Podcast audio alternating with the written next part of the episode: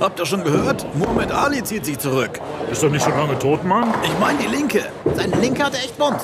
Aber hallo. Anders als die Linke. Hä, was? Na, die Linke mit Dings hier, Bartsch. Was hat der Fisch damit zu tun? Dietmar Bartsch, Bartsch Dietmar. Wer zur Hölle nennt sein Barsch Dietmar? Hm.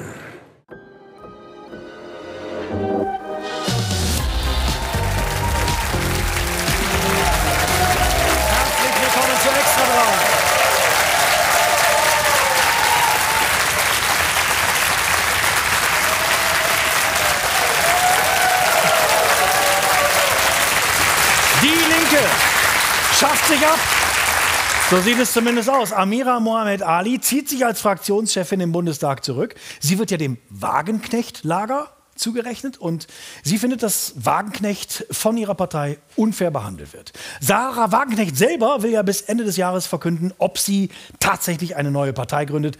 Damit droht sie ja schon lange. Und falls sie das machen sollte, Sarah Wagenknecht, die neue Partei gründen, dann würde es die Linke in der jetzigen Form nicht mehr geben. Die Partei würde sich spalten in, ja, in eine rechte Linke und eine linke Linke. Und dabei wird es nicht bleiben. Nach guter linker Tradition wird es weitergehen mit der Spaltung. Es wird dann sehr bald schon eine linke, rechte Linke geben, sowie eine rechte, rechte Linke und natürlich eine rechte, linke Linke und noch eine linke, linke Linke. Ich persönlich setze ja sehr große Hoffnungen in diese neue Partei von Sarah Wagenknecht. Ich hoffe so sehr, dass sie es macht. Und auch Oskar Lafontaine möchte ich am liebsten zurufen, komm Oskar, mach es. Do it. Einmal noch. Dein Lebenswerk ist noch nicht vollendet. Eine Partei kriegst du noch kaputt. Eine geht doch. Vielleicht ja sogar zwei. Das wäre ja eine Möglichkeit. Diese Wagenknecht-Partei könnte gleichzeitig die Linkspartei und die AfD zerstören. Ich glaube, Wagenknecht ist die einzige, die die AfD noch kleinkriegen könnte. Sie könnte es schaffen. Mit vernünftigen Argumenten schafft man das nicht. Und auch der aktuellen Regierung, nein, glaube ich wirklich nicht. Auch der, auch der Ampelregierung traue ich es nicht zu. Ja, wirklich nicht. Es ist, ja, es ist, es ist ein Trauerspiel.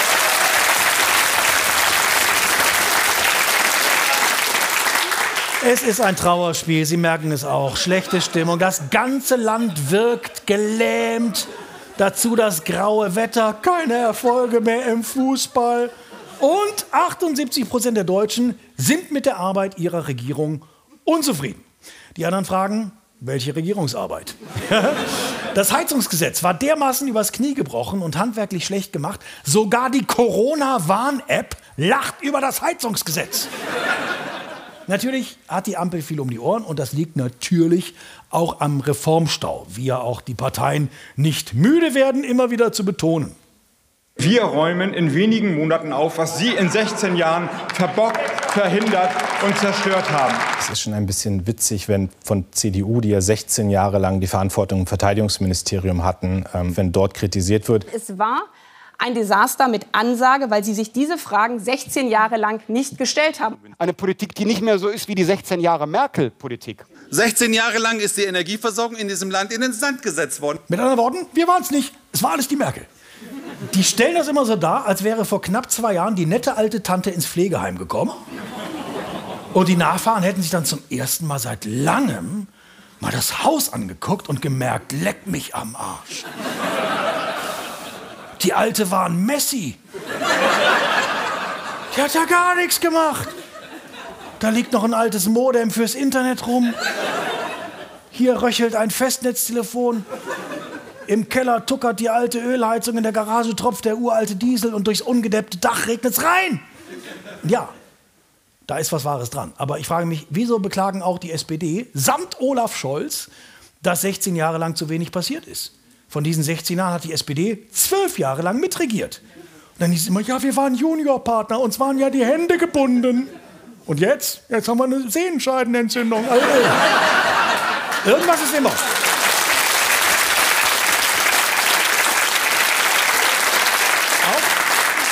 Auch viele Grüne betonen gern, was unter Merkel alles verschlafen wurde. 16 Jahre Stillstand, ja. In dem Fall aber auch 16 Jahre lang Zeit, sich darauf vorzubereiten, was man besser machen könnte. Die Grünen hätten bis ins Detail überlegen können, wie ein Gebäudeenergiegesetz aussehen könnte, wie das organisiert wird, wie das kommuniziert wird, wie die Abläufe sind. 16 Jahre in der Regierung nichts machen, ist peinlich, ja. Aber 16 Jahre in der Opposition, keine Idee davon entwickeln, was man besser machen will, Ist auch peinlich.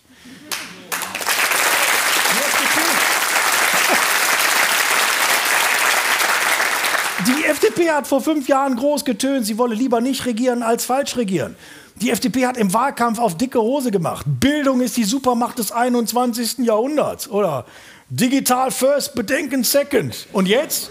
Bildungsministerin Bettina Stark-Dingenskirchen hat null Konzept und fürs Digitalisieren ist Volker Wissing zuständig, der schon überfordert ist, sich einen Computer ohne Verbrennungsmotor vorzustellen. Die FDP hat acht Jahre lang nicht regiert. Die Grünen haben 16 Jahre lang nicht regiert. In der Zeit hätte man drei Berufsausbildungen machen können. Bei vielen Grünen wären das drei mehr, als sie aktuell haben. Klar. Ich gebe zu, den Krieg gegen die Ukraine, diesen Krieg konnte niemand vorhersehen. Alles andere, was gerade ansteht, aber schon. Immerhin ist die Ampel mit sich selbst zufrieden. Germany can be flexible, we can be unbureaucratic and we can be fast. I spoke of a new Deutschlandgeschwindigkeit in this regard, a new German speed. Hört, hört, die Deutschlandgeschwindigkeit, ja. We can be bureaucratic. Wusste ich auch nicht. Deutschlandgeschwindigkeit übrigens inzwischen ein Wort wie Waldsterben, Weltschmerz oder Kindergarten. Also ein Wort, das auf der ganzen Welt benutzt wird. Deutschlandgeschwindigkeit. In China ist es ein Synonym für Handbremse. Vielleicht ist das die ganz normale Scholz-Geschwindigkeit. Vielleicht war er immer schon so. Man weiß ja auch so wenig über den Kanzler, oder? Tobias Döll hat sich seine Biografie mal genauer angesehen. Die fabelhafte Welt des Olaf Scholz. Olaf Scholz, hier links im Bild, kam nach einer 90 Stunden langen Geburt 1958 zur Welt. Ausgerechnet am 14. Juni, bekannterweise der langweiligste Tag des Jahres. Langweilig. Scholz ist das fünfte von vier Geschwistern einer Familie von Stummfilmdarstellern. Sein Bruder Claude Auguste wurde durch die Darstellung einer Vogelscheuche berühmt. Olafs erster Meilenstein, beim Krippenspiel spielte er ein Stück Holz, hier nicht zu sehen. Ein Jahr später wurde er mit null Stimmen zum Klassensprecher gewählt. Außer ihm waren alle anderen Kinder krank. Als Jugendlicher war Scholz voll auf Zack und schnell wie Speedy Gonzales. Dann ging er in einen indischen Ashram, wo er von einem Guru erfuhr, dass er früher mal eine Schildkröte war und erst mal ein paar Gänge runterschalten soll.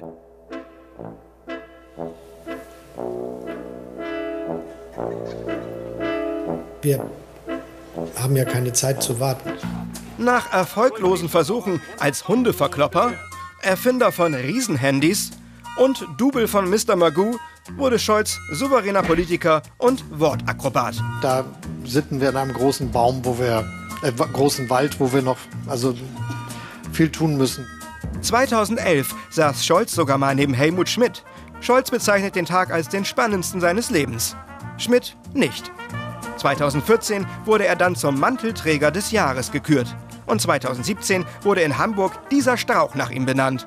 Außerdem hat Scholz tatsächlich mal den lustigsten Witz aller Zeiten erzählt. Leider nur sich selbst. Sonst noch was? Das war's. Dann eben nicht. Das war die fabelhafte Welt des Olaf Scholz.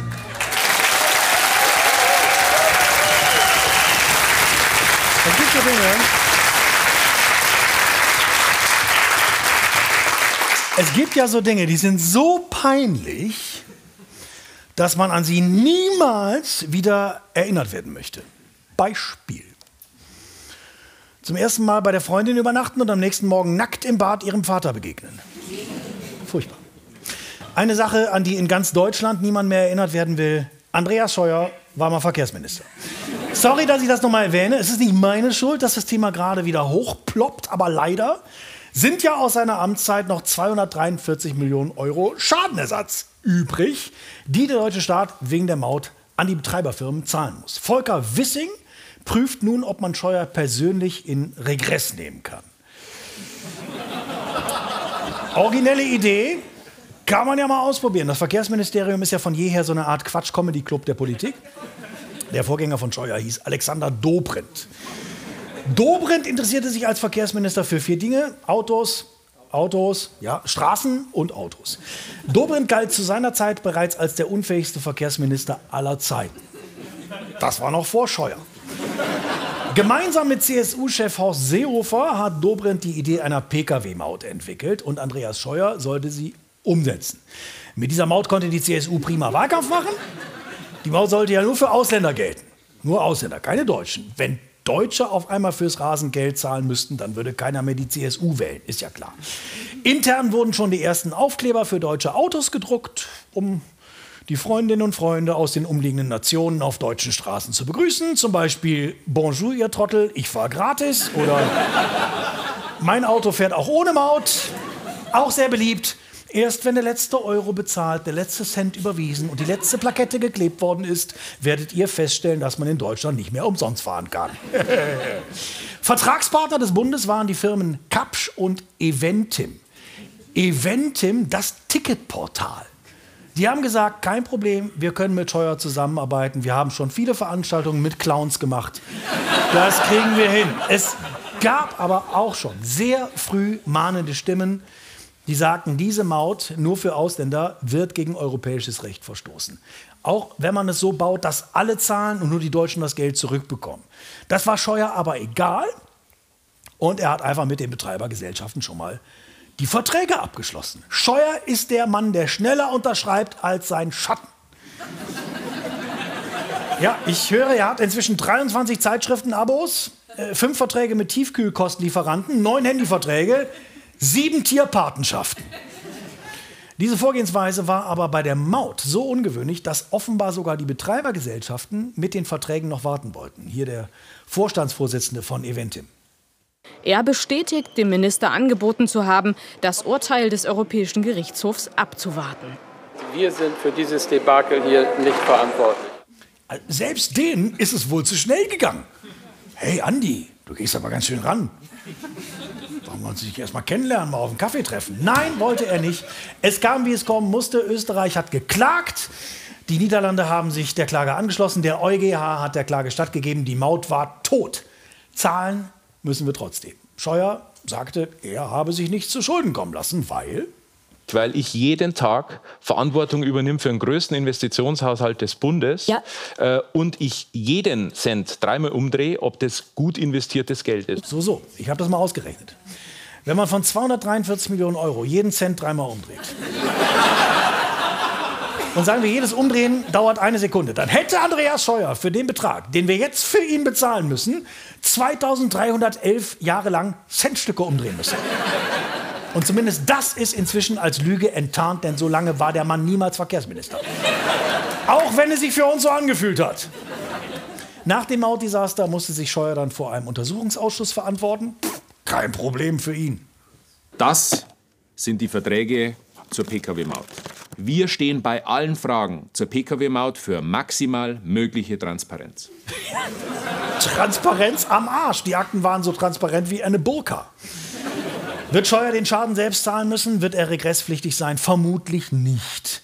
Die Rechnung geht auf uns. So wie immer, wenn sich eine Bank verzockt oder ein Autokonzern die Abgaswerte manipuliert oder eben ein Bundesverkehrsminister auf ganzer Linie versagt. Und man überlegt nur, meine Güte, was hätte man für das Geld alles kaufen können? Sieben neue ICEs, 440 Elektrobusse, 120.000 Lastenräder oder eine Sitzbank für Stuttgart 21. Tut mir leid dass wir, diese kleine, dass wir diese kleine Zeitreise hier unternehmen müssen. Niemand erinnert sich gern an Andreas Scheuer. Es tut mir wirklich leid. Niemand denkt an diese Zeit gern zurück. Auch wir nicht. Eine Ausnahme gibt es. Maike Kühl ist die Vorsitzende des ersten und einzigen Andreas Scheuer Fanclubs Deutschland. Sie ist mir gerade zugeschaltet. Guten Abend, Frau Kühl. Servus.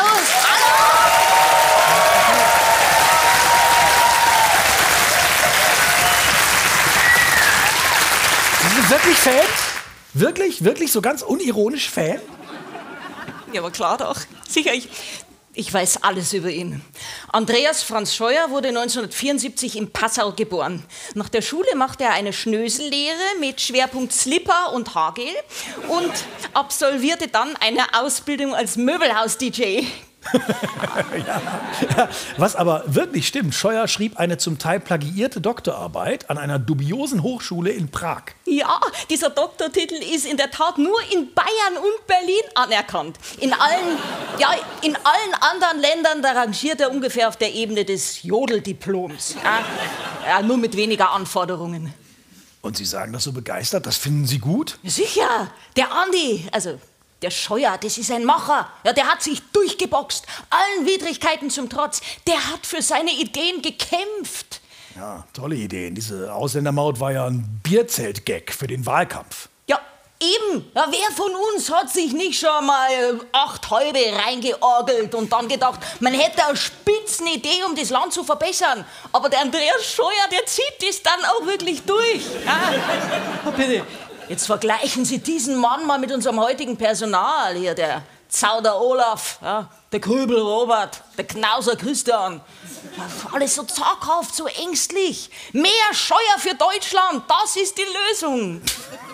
Mehr Scheuer für Deutschland. Mit der Meinung stehen Sie ziemlich alleine da. Allzu viele Mitglieder hat Ihr Verein wohl nicht, oder? Hallo, sogar Volker Wissing ist Mitglied im Fanclub. Ah. Ja gut, das kann ich verstehen. Der ist froh, dass er gerade mal ablenken kann. Es gibt ja Vorwürfe von Vetternwirtschaft in seinem Ministerium. Das kommt ihm gerade recht. Seine Bilanz als Verkehrsminister ist ja auch eher dürftig. Neben Scheuer wirkte aber plötzlich wie Albert Einstein. Ah, Kille, Kille, äh, Arschloch. Sie sollten inzwischen eingesehen haben, dass ein Andi Scheuer sich nicht für billige Witze eignet. Stimmt, er kostet uns zumindest viel Geld. Also ich sage ja immer, einen Scheuer muss man sich leisten können. Das ist so sinnlos, so eine gigantische Verschwendung von Steuergeldern. Oder glauben Sie, dass er am Ende selber haften muss? Na, das wäre Verschwendung von Steuergeldern. Aber ich fände es ganz fair. Der hat diese Verträge geschlossen und es war absehbar, dass er vor Gericht scheitern würde. Als würde man sich für 100.000 Euro ein Auto kaufen und dann feststellen, oh, ich habe ja gar keinen Führerschein. Ja, Sie würden dann wieder aussteigen, Herr Ehring. Aber ein Scheuer, der würde trotzdem fahren, ja. Das ist eben der Unterschied. Dieser Mann, der hat, der hat Visionen. Ja. Also als Minister hatte er Visionen, wenn überhaupt, für ein einziges Verkehrsmittel. Für die Bahn zum Beispiel hat er wenig getan. Ja, ach, das ist ja noch alles Fake News. Scheuer hat ganz oft vom Wow-Effekt für die Schiene gesprochen. Und? Gab es einen Wow-Effekt? Es sind mehrfach Hunde über die Gleise gelaufen. Außerdem hat Scheuer sehr oft einen Fahrradhelm getragen. Schauen Sie mal hier zum Beispiel da, ja? oder hier, oder auch hier. Das ist so cute, oder? Mhm. Gut, aber dafür wird man ihn nicht in Erinnerung behalten. Sein Vermächtnis ist und bleibt diese Maut. Ein Millionengrab, das er eigenhändig in den Sand gesetzt hat. Und was waren die Pyramiden, Herr Ehring? Ebenfalls Millionengräber, die in den Sand gesetzt wurden. Die Pharaonen werden dafür noch heute bewundert. Sie glauben, das kann man vergleichen. Sie glauben, auch von Andreas Scheuer wird man in Zukunft voller Ehrfurcht sprechen? Ja, klar, sicher, davon bin ich überzeugt. Warten Sie nur ab. In Passau plant unser Fanclub gerade ein Andi Scheuer Museum. Eintritt frei. Außer für Ausländer. Natürlich. Vielen herzlichen Dank, Maike Kühl. Bitte.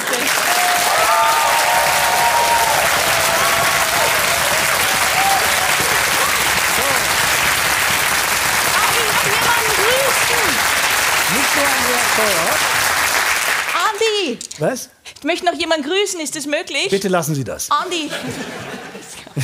Nicht nur Scheuer. Wo sind wir denn hier? Auch der regierende Bürgermeister von Berlin, Kai Wegner, ist ein bekennender Autofan. Wegner sagt, äh, ich will keine Radwege, mit denen man Autos mutwillig ausbremst. Und da hat er recht. Autos werden ausgebremst in dieser Gesellschaft, vor allem in Berlin. Autos werden geradezu diskriminiert, sie werden systematisch gedisst, werden hinausgeekelt aus dem öffentlichen Raum. Manchmal werden ja Radfahrer sogar aggressiv, nur weil müde Autos sich kurz mal auf ihren Radwegen ausruhen vom anstrengenden Verkehr. Ich finde, da braucht es mehr Toleranz, mehr Autofreundlichkeit. Unter dieser Prämisse hat Wegner Wahlkampf gemacht und äh, dafür haben die Berlinerinnen und Berliner ihn gewählt. Und genau das setzt jetzt die schwarz-rote Koalition auch sehr konsequent um. Daniel Sprenger. An der Ollenhauer Straße in Berlin-Reinickendorf haben es parkende Autos gut. Ihnen steht eine ganze Spur zur Verfügung, während Radfahrende sich so durchwursteln oder auf dem Bürgersteig fahren. Deswegen wurde vor Jahren gesagt, dass wir einen Radweg brauchen, der auf der Straße entlang geführt wird, der dann endlich genehmigt wurde, der geprüft wurde, wie das halt gemacht wird und der gebaut wurde und Und dann können sich doch alle freuen über den neuen, besseren Radweg. Der jetzt nicht eröffnet worden ist. Ach so, aufgemalt, aber nicht aufgemacht. So können hier jetzt weiterhin die Autos parken auf dem 180.000 Euro teuren Radfahrstreifen. Den hatte die frühere grüne Verkehrssenatorin beauftragt. Doch die CDU macht nach ihrem Wahlsieg eine andere Radwegpolitik. Statt der Freigabe Mitte Juni hat das ebenfalls CDU-geführte Bezirksamt die Pläne der Radler durchkreuzt. So. Ein Stopp ist ein Stopp, ja. Mhm, absolut. Ich dachte, das kann nicht wahr sein. Schweinerei. Ist nicht, nicht richtig. Wenn man mal sieht, wie viele Autos hier fahren, ist das eine ganz schön gefährliche Angelegenheit. Ach, wieso? Die Radler kennen es hier doch nicht anders. Äh, Uh, ups. Sieben Jahre lang wurde dieser Radweg geplant, finanziert und eingerichtet, weil die Verwaltung der Meinung war, dies ist zwingend notwendig für die Sicherheit. Jetzt soll es plötzlich nicht mehr notwendig sein. Hier gibt es keine neuen Sachgründe, das ist reine Ideologie. Gemach, der neue CDU-geführte Senat macht die Dinge halt etwas anders. Die neue Senatorin überprüft alle von den Grünen angeschobenen Radwegprojekte nochmal ganz genau. Sie hat ein Herz für Autos. Im Idealfall wollen wir ja, dass natürlich keine Fahrspur wegfällt, dass auch keine Parkräume wegfallen. Wir haben aktuelle Erhebungen, die davon ausgehen, dass 140 Parkplätze an der Ollenhauer Straße auf ungefähr 550 Metern wegfallen werden. Und deshalb gilt hier erstmal. Ein Stopp ist ein Stopp, ja. Das zeigt eindeutig, dass ähm, Parkplätze als wichtiger erachtet werden als die Sicherheit von Radfahrenden. Aber die Autofahrer, die danken es dem neuen Auto, äh, CDU-geführten Senat doch sicher. Ich finde, die Stadt ist voller Autos und braucht nicht noch mehr. Dass fertige oder durchgesetzte Planungen jetzt zurückgenommen werden, das ist totaler Bullshit. Ach, wie undankbar. Nach Protesten von Radlern steuert der Senat nun noch mal um und will den Parkstreifen in die Mitte schieben. Dann könnte der Radweg daneben doch noch eröffnen. Es ist aber noch überhaupt nicht klar, wann er freigegeben wird. Und so lange ist dieser Radweg der sicherste in Berlin. Hier kommt keiner zu Schaden, weil keiner drauf fahren kann. Genial. Es gibt in Deutschland vieles, was skandalös ist, worüber man sich aufregen kann. Die kaputte Infrastruktur, die maroden Schulen, der Wohnungsmangel. Am skandalösesten finde ich, mehr als ein Fünftel aller Kinder und Jugendlichen in Deutschland ist arm. Das sind Kinder, die beim Wort Tafel nicht an Schule, sondern an Lebensmittel denken. Armut heißt, man hat kein Geld für regelmäßige warme Mahlzeiten, für neue Kleidung, für Hobbys. Man kann Freundinnen und Freunde nicht zu sich nach Hause einladen. Man kann keine Ausflüge machen und Einladungen zu Kindergeburtstagen muss man unter einem Vorwand absagen, weil das Geld für ein Geschenk fehlt. Armut ist oft mit Scham verbunden und ich finde, Scham ist durchaus angebracht. Aber nicht die Kinder sollten sich schämen, unser Staat sollte sich schämen, dass er das einfach so in Kauf nimmt.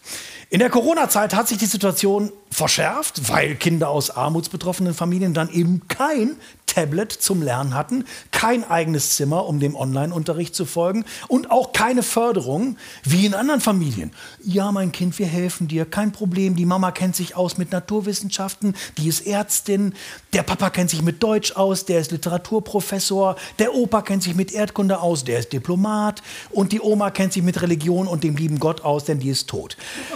Ja, das haben armutsbetroffene Kinder oft nicht, diese Art der Unterstützung. Übrigens, ab drei Kindern steigt das Armutsrisiko von Familien extrem.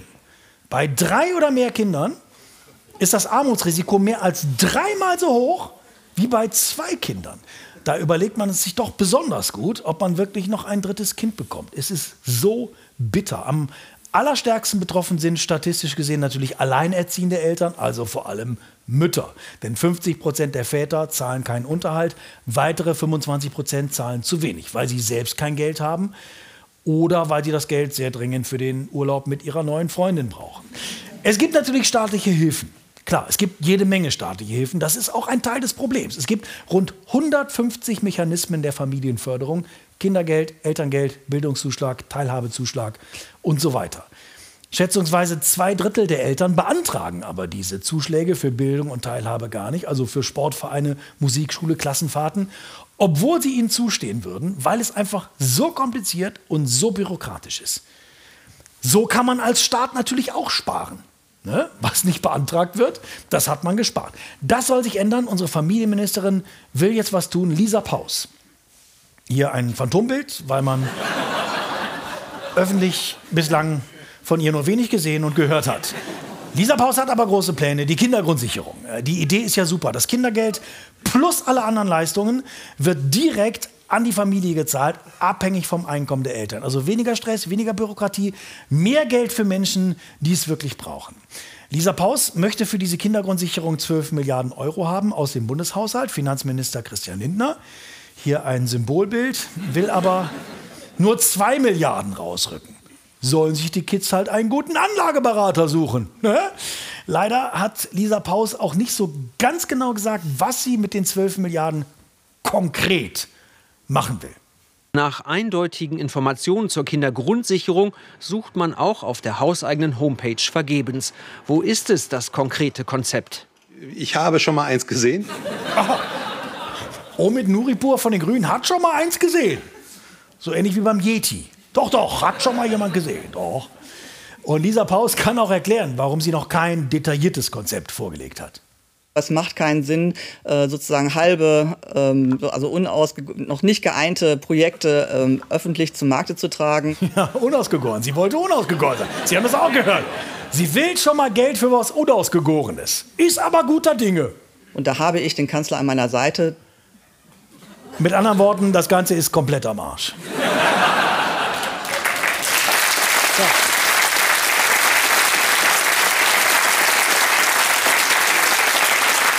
Kinder aus armen Familien, die bleiben in Deutschland leider arm.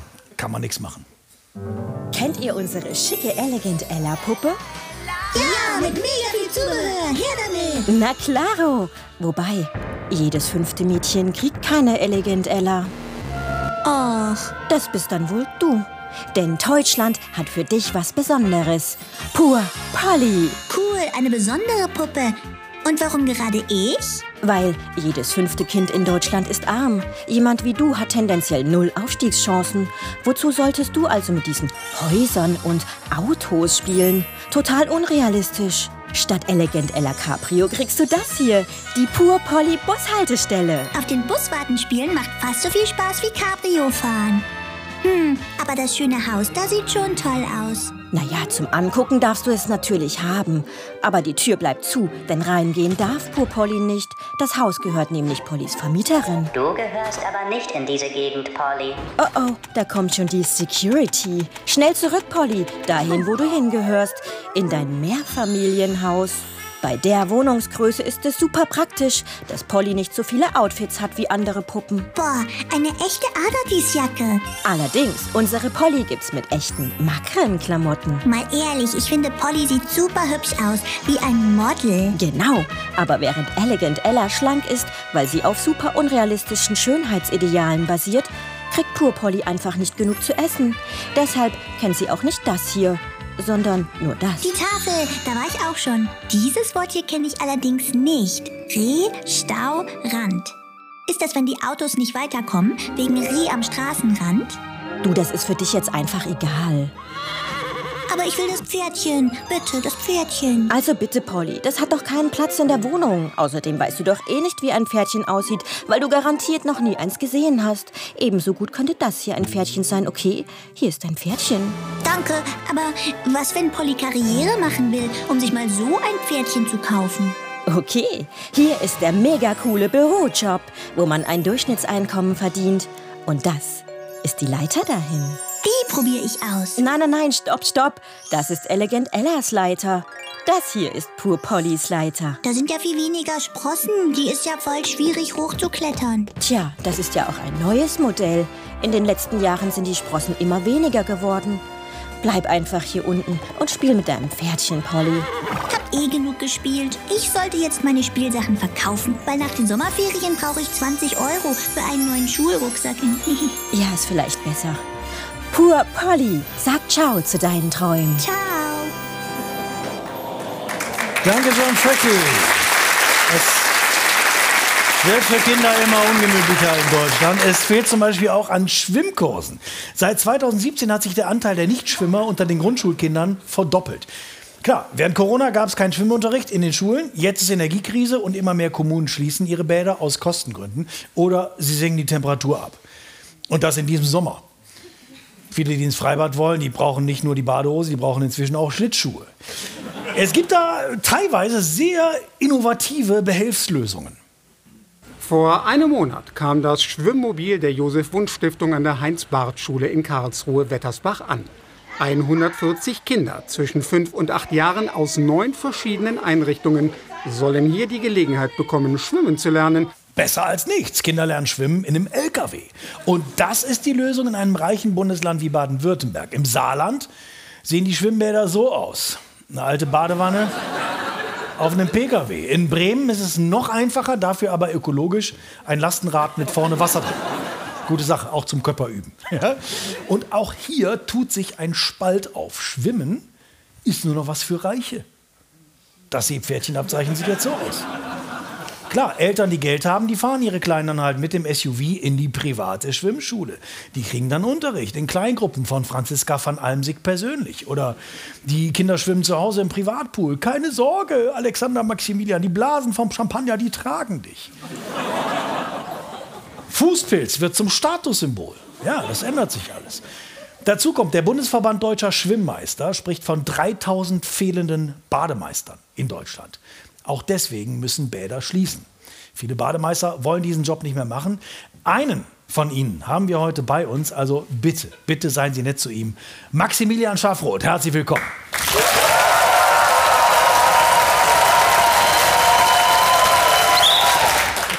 Ja, funktioniert hier im Norden. Ja, Hey, wunderschönen guten Abend. Vielen Dank auch für den Applaus. Das, das tut gut. Wir Schwimmmeisterinnen und Schwimmmeister sind das nicht gewohnt. Ist auch Zufall, dass ich, dass ich hier bin. Hatte DLRG Taucheinsatz in Lübeck und ich bin ja eigentlich für den Bodensee zuständig. Ach so, ja. Es ist ja, ja, wir haben Personalmangel. Ich hoffe, es stört Sie nicht, wenn ich ab und zu Druckausgleich mache. Ich. Äh, Kein Problem. Kann Sie nicht so gut hören. Ja, alles klar. Hat sich denn äh, die Wahrnehmung der Instanz des äh, Bademeisters als Respektsperson in Ihren Augen wirklich so stark verändert? Aber hallo, aber hallo. Wir haben gesehen, hier funktioniert das noch. Ja, eine kennt das vielleicht noch vor 20 Jahren. Da war der Bademeister eine Instanz. Da thronte man auf dem Hochsitz. Ja, ein, ein, ein glühend rotes Sinnbild für die Vergänglichkeit der Epidermis. Es ist. Äh, in der linken hattest du das Fernglas, in der rechten hattest du heiße Hexe Riffelpommes. Es ist. Äh, bitte, man kennt das. Man war eine Art Wächter für gerecht und ungerecht. Eine Mischung aus Trillerpfeifen Justitia und Fritteusen Dionysos. Das war. Das waren andere Zeiten. Das waren andere Zeiten. Einige kennt das noch. Ja, früher hatte ich hier hatte ich eine Pfeife. Ich war zuständig für ein Becken. Heute haben wir eine 1 zu 7 Betreuung. Ich bin für, für sieben Becken zuständig. Ich kann die Pfeifen nicht mehr zählen. Wir haben mittlerweile hier die DLRG Multisignalpfeife. Das ist. Äh, das ist erschreckend. Oben ist für Hunde, hört man nicht. Ja. Unglaublich. Jetzt sind aber außerdem auch immer weniger Kinder in der Lage zu schwimmen. Das verändert ja auch einiges, macht Ihren Job nicht leichter, oder? Was, was, was bedeutet das für Ihren Berufsalltag? Das Problem sind ja nicht nur äh, die Kinder. Das Problem, äh, das Problem sitzt, ja, sitzt ja hier im Raum. Ne? Wer, äh, bitte, filmen Sie das Publikum mal von der Seite. Das ist, äh, wir nennen das die Homeoffice-Deformation. Äh, ja, das ist, das ist ein Phänomen. Der Kopf rutscht nach vorne auf die Höhe eines 15-Zoll-Monitors auf einem Ikea-Esstisch. Und da bleibt der Kopf. Da bleibt der Kopf nach vorne. In dieser Fehlstellung können Sie sich nur über Wasser halten durch aufrechtes Kraulen. Ist, äh, wir nennen das äh, Hühnchenschwimmen. Das Hühnchenschwimmen. Am Hühnchenschwimmen erkennen Sie, dass eine Gesellschaft den Zenit überschritten hat. Das, äh, Okay, das Problem, klingt also da müssen wir einer, ansetzen. Es ist ein fundamentales, ein gesamtgesellschaftliches Problem. Verstehe ich Sie richtig? Sie sagen das, Sie sagen das. Es ist, wir haben den Bezug zum Element Wasser verloren. Es ist, äh, wir hatten heute Morgen DLRG Notruf aus Sylt. Äh, ein Rechtsanwalt sagte, er treibe 200 Meter von seinem Strandgrundstück entfernt in einem aufblasbaren Donutschwimmreichen und das Wasser sei plötzlich weg. Die Leute wissen nicht mehr, was Ebbe ist. Das ist ein. Äh, Schauen Sie, früher war der Nichtschwimmer eine Rarität. Heute ist es der Schwimmer. Ich erlebe Kinder, die stehen am Beckenrand mit großen Augen, äh, beobachten die eine schwimmende Seniorin und sagen, Papa, was ist das? Das geht nicht unter. Es ist, äh, ja, sagen, es ist ein Fisch mit Haaren. Das ist, äh, ich muss sagen, Chapeau. Ich, ich, ziehe, ich ziehe alle Hüte, dass Sie diesen Beruf noch machen. Wie können Sie denn unter solchen Umständen den Betrieb noch aufrechterhalten? Wie, wie schaffen Sie das? Es ist nicht einfach. Es ist nicht einfach. Äh, Sie müssen heute, Sie müssen ein Multitasker sein. Ja? Sie müssen, ich bin im Grunde eine Art Hallenbad-Oktopus mit der Lizenz, Lizenz zum Reanimieren. Das ist, äh, ich greife mit der linken nach einem ins Wasser stürzenden Säugling, mit der rechten betätige ich die Ampel der schwarzen Mamba-Wirbelknackerutsche. Ja, da lachen sie. Abends kann ich mit der, mit der bloßen Hand noch das Babybecken durchpömpeln. Weil, ja, ja, weil das Geld für einen Pömpel fehlt. Es, es, fehlt Geld, es fehlt Anstand. Die Eltern machen nicht mehr sauber. Das geht auch an sie. Das Babybecken sieht heute nach Badeschluss aus wie eine Hochzeitssuppe mit Einlage. Das ist ärgerlich. Bitte, bitte. Was, äh, was, äh, was können wir denn tun? Was ist, was ist Ihre Forderung an die Politik, Herr? Ja, wir, vom, wir vom Verband der Schwimmmeisterinnen und Schwimmmeister fordern äh, und auch äh, die Initiative Seepferdchen für alle. Äh, wir fordern, dass jeder in die Lage versetzt wird, sich über Wasser zu halten. Wir fordern Gerechtigkeit und soziales Miteinander. Äh, die Meeresspiegel steigen an. Äh, wenn Schwimmen nicht für alle erlernbar ist, dann wird man in einigen Jahren von Deutschland nur noch die Schwenkköpfe von Windparks sehen. Und dann wird man sagen, sie waren große Ingenieure, aber schwimmen konnten sie nicht. Vielen Dank, Maximilian Schafroth.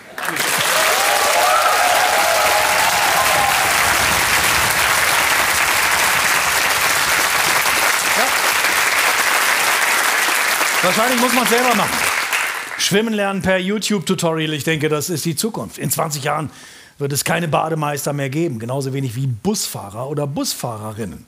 Wenn ich als Kind in einen Bus gestiegen bin, dann habe ich beim Busfahrer vorne den Fahrschein gekauft mit Bargeld. Ich bekam Bargeld zurück. Das war langwierig, es war umständlich.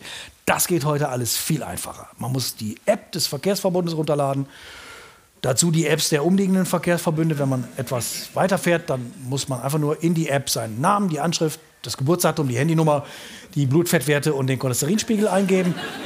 Bestätigen, dass man ein Mensch ist ein Benutzerkennwort festlegen, ein Passwort ausdenken, dann das Passwort bestätigen, ein Zahlungssystem angeben, für das man nur seinen Namen, seine Anschrift, sein Geburtsdatum, seine Handynummer, seinen Blutdruck, seine Leberwerte, sein Sternzeichen, seinen Benutzernamen, ein Passwort, die Bestätigung des Passwortes und den Mädchennamen des ersten Haustiers vom Grundschullehrer der Mutter angeben muss. Und schon kann man fahren!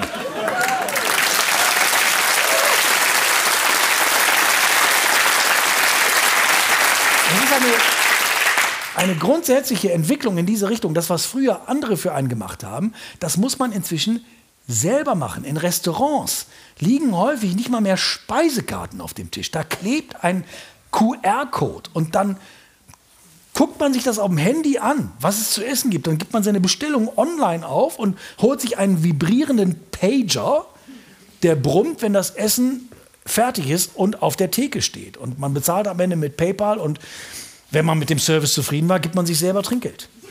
Also, ich habe mich daran gewöhnt, dass man seine Möbel selbst zusammenbaut. Das ist Alltag inzwischen. Aber es ist inzwischen auch normal, dass man an der Self-Checkout-Kasse bezahlt. Self-Checkout. So nannte man früher Ladendiebstahl. Jetzt sieht man seine Waren selbst über den Scanner, auch im Supermarkt. Und dann stehen häufig noch die Mitarbeitenden daneben, die, die früher an der Kasse waren, und erklären mir, dem Kunden dieses Gerät. Schade, dass Karl Marx das nicht mehr erleben kann. Das ist Kapitalismus im Endstadium. Man wird dafür bezahlt, sich selbst überflüssig zu machen. Wahnsinn. Was als Fortschritt verkauft wird, ist natürlich häufig eine reine Sparmaßnahme. Früher gab es an jeder Ecke eine Bankfiliale.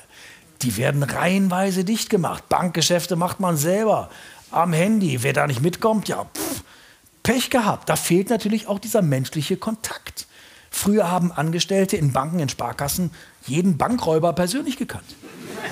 Ach Günther, du schon wieder? Nee, der Safe ist schon zu. Nee, da bist du zu spät. Komm morgen noch mal vorbei. Klar, die Knarre kannst du hier lassen. Ich pass drauf auf. Ist doch kein Thema. Und ob Telemedizin wirklich den Besuch bei der Fachärztin ersetzen kann, das wage ich zu bezweifeln. Telemedizin. Nach dem Motto, ich habe morgen eine Magenspiegelung, hoffentlich kriege ich das Smartphone runter. Klar, was man immer macht, das mache ich auch. wenn man irgendwelche Beschwerden hat, erstmal googeln. Oh, was hast du denn da? Wo denn? Na da. Oh, ist das ein Furunkel? Das hatte eine Freundin von mir mal am Arsch. Naja, ich mache uns mal noch einen Kaffee. Ich glaube, ich frage mal Dr. Google. Ein Furunkel ist eine schmerzhafte und tief liegende Entzündung der Haut, die von einem Haarfollikel und seiner Talgdrüse ausgeht. Okay. Und übermorgen sind sie tot. Was? Es sei denn, Sie kaufen sich jetzt diese schweineteure Furunkelsalbe. Was sind eure Furunkelerfahrungen? Sagt es uns unten in den Kommentaren. Willkommen im Furunkelforum. Also, ich würde ja Zahnpasta draufschmieren. Bei mir haben Globuli unglaublich gut geholfen. Und zwar Myristica sebifera. Bist du dumm oder was? Geh doch einfach zum Arzt, du Homöopathenpunze. Hey, selber dumm, du Schulmedizin-Nazi. Was willst du denn Hast eigentlich? du Bachblüten geraucht oder Hey, was? Hey, was soll das? Kann man dir. sein? Was soll das? Äh, Kann man das nicht einfach ausdrücken wie einen Pickel? Guck dir das an. Krasser Typ drückt Riesenpickel aus. Äh, Milch und Zucker? Nein, danke. Okay. Furunkel ausdrücken ist okay, aber unbedingt vorher Hände waschen. Furunkel auf keinen Fall ausdrücken, sonst kommt es zu einer lebensgefährlichen Blutvergiftung. Oh Gott, Blutvergiftung? Die Blutvergiftung, Sepsis, ist die häufigste Todesursache bei Infektionen. Alle sieben Minuten stirbt in Deutschland ein Mensch an einer Blutvergiftung. Also rein statistisch sind sie übermorgen tot. Ich habe mir mal einen Pickel ausgedrückt, ohne mir vorher die Hände zu waschen. Muss ich jetzt sterben? Ja. Moment, Moment. Ich hole mir lieber noch eine zweite Meinung ein. Oder es ist überhaupt kein Furunkel, sondern Krebs. Auf jeden Fall sind sie übermorgen tot. Und jetzt der Furunkel-Dance.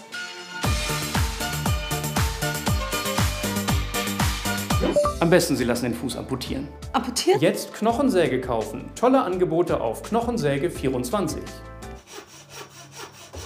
Aber was soll ich denn nur mit einem Fuß? POV, du kommst die Treppe nicht mehr hoch. Fünf Anzeichen, warum du jetzt einen Treppenlift kaufen solltest. Andere Benutzer, die übermorgen tot sind, sahen sich auch diese Produkte an. Und was sagt das Internet? Super, übermorgen bin ich zwar tot, aber ich muss vorher noch eine Zahnpasta, eine Knochensäge und einen Treppenlift bestellen. Und mich entscheiden zwischen Sarg und Urne. Was meinst du, soll ich machen? Zu einem richtigen Arzt gehen? Oh, wobei die Urne sieht ja mega nice aus. Ja, oder? Ein Film von Jesko Friedrich und Dennis Kauf. Ganz ist, wenn man nichts findet im Netz. Ja, man googelt und googelt und findet nichts Richtiges. Da kommen Patienten dann zu ihrer Ärztin und sagen, ich finde nichts. Ich weiß nicht, was ich habe. Ich finde nichts im Netz. Ich habe immer rote Augen, Müdigkeit, Konzentrationsschwäche, Kopfschmerzen. Und wo kann das herkommen? Die Ärztin sagt, das kommt vom Googeln. Ich glaube, die beste Strategie in Sachen Gesundheit ist gesund leben und ansonsten nicht weiter darüber nachdenken. Nicht immer in sich hineinhorchen und alles hinterfragen. Aber ne, genügend Bewegung, ausgewogene Ernährung, immer zur Vorsorge gehen, Sonnencreme nicht vergessen und Zahnseide benutzen.